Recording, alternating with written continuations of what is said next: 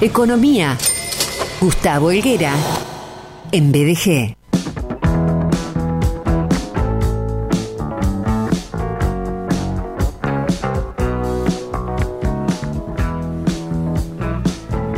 Hola, licenciar, ¿cómo estás? Buen día, buenas tardes. Hola, Sergio, ¿cómo estás? Muy buenas tardes para vos, bienvenido al verano. Eh, no, pará. Y sí, No, pará, pará, pará. ¿Cuánta temperatura hay? 30 grados. Bueno, puede haber 38, puede haber 40. Primavera. Falta, falta un poco. Lo que falta también es agua, Sergio. Sí. Mañana va a ser un poquito. Sí, sí, para mañana creo que está pronosticada una lluvia que va a generar una disminución de temperatura. Mañana jueves, eh, sí, mañana jueves, eh, lluvia pronosticada desde la madrugada eh, y durante la mañana también y un descenso de temperatura en los próximos días. No tan marcado, pero bueno, viene bien. Pero digo yo, eh, a esta hora hay 28 grados dos décimos, eh, según el servicio meteorológico. La gente dice, qué calor que hace, qué calor. Yo digo, cuando haga, si es que hace, ¿no? 38. ¿Qué vamos a decir? El famoso taquita, es la época. Es la época, es la época, Es la época. es el año, es el estrés, es todo. Es la época. ¿Qué Tal cual, tal cual. Licenciar querido, bueno, anteriormente, la semana anterior, charlaste sobre eh, economía argentina desde el disparador del código de Hammurabi, eh, a propósito del, con- de controles de precios, regulaciones a la economía pretendidas por estos funcionarios, eh, código de Hammurabi que tiene que ver con varias cosas, entre ellas un concepto de igualdad entre los habitantes de la antigua Mesopotamia. Y hoy llegas con... eh, me, encanta cuando haces esto, porque eh, desmenuzás algunos términos que son habituales en el lenguaje económico informativo. Sin embargo, creo yo, a mí me parece que aunque los escuchemos históricamente, no sabemos exactamente de qué se tratan y en este caso llegas para hablar de reservas del Banco Central de la República Argentina. ¿Qué son las reservas? ¿Para qué sirven? ¿Qué sucede cuando se terminan? Eh, bueno, con esto tiene que ver tu columna de hoy. Vos sabés, Sergio, que un paso atrás, eh, cuando en el año 1935, 35, el gobierno de Agustín Pero el Justo, era quien gobernaba en ese momento, eh, se creó, se fundó el Banco Central de la República Argentina, donde básicamente tenía cuatro funciones en el arranque, ¿no? Eh, el primero era regular el sistema financiero, esa era la idea, ¿no? Que sea el banco de bancos, regular la cantidad de dinero, las tasas de interés, el crédito, eh, que trabaje sobre el, el, te la ayuda al Estado, al financiamiento del Estado, como te decía antes, también que sea el banco de bancos, es decir, el banco donde todos los bancos este, se apoyan para su gestión. Y concentraba fundamentalmente como cuarto ítem, cuarto punto de estas funciones, concentraba y administraba lo que se llaman las reservas. Ahora nosotros escuchamos permanentemente y hace mucho tiempo que las reservas ya no están, que no hay más reservas, pero ¿qué son las reservas? Las reservas son básicamente, Sergio, un activo, un activo que tiene el Banco Central, ese banco de bancos, que en algún momento fue oro. En algún momento la Argentina no tenía espacio físico para tener tanto oro.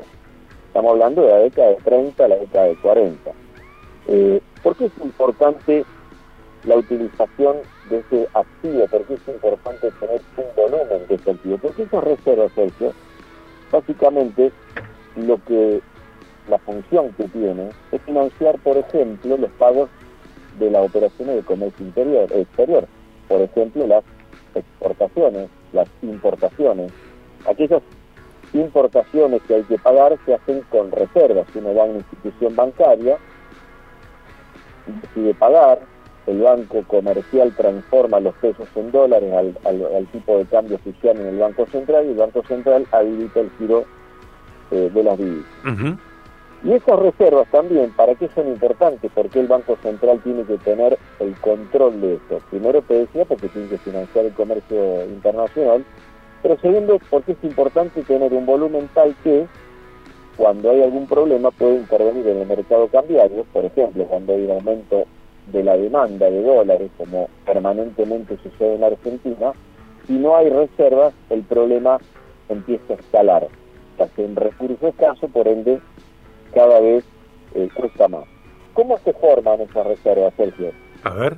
Las, las, las exportaciones, cuando ingresan esos dólares, los exportas, ingresan esos dólares y esos dólares que te lo ponen a vos en tu cuenta, que te lo depositan a vos en tu cuenta comercial, hoy tenés cinco días hábiles para que esos dólares se transformen en pesos y esos dólares quedan en el Banco Central de la República Argentina. También se generan ingresos cuando hay turismo, cuando hay turismo extranjero que viene, traen los dólares físicos y quedan en Argentina. Y también, por ejemplo, se da cuando hay préstamos. Y en este sentido, Argentina es un país de los más, te diría, eh, conseguidores, si es que, que la palabra cabe, de créditos en el planeta. Lo que se haga después con la plata es otra cosa, de la forma que la despilfarramos es otra cosa, pero a través de los préstamos también se constituyen este, reservas. Y también después hay algo más que se llama swap, básicamente cuando dos países se ponen de acuerdo, es intercambian este, las eh, monedas. Ahora, eh, Vos me Sergio, si tenés, queriendo tener una pregunta. O... Eh, pensaba en esto, ¿no? Eh, nos estás contando cómo se, se generan, cómo se... Sí, eh, se crean esas reservas. y la pregunta me parece que, que nos podemos hacer es... ¿Qué sucede cuando se terminan? ¿Y cuáles son las causas que, que llevan a que reservas del Banco Central se terminen o, escaseen?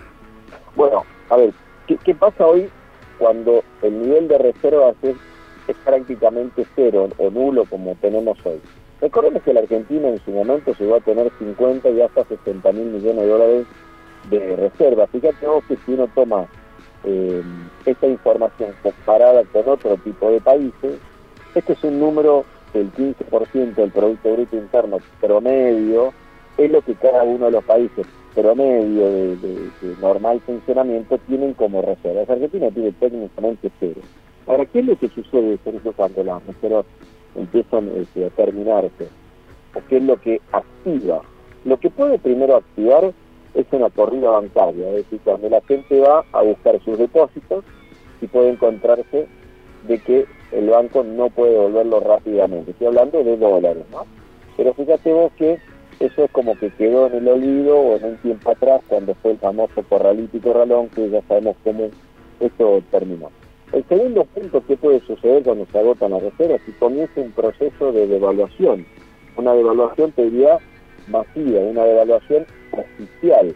¿Qué es lo que sucede hoy si vos te metés todos los días y ves un banco, por ejemplo el Banco Nación? Vas a ver que el ritmo de, de devaluación de nuestra moneda en términos de dólar oficial ya ronda el 6 o 7%. Hoy debe estar en 166, más o menos, 165, 166 el tipo de cambio. Pero ¿qué sucede?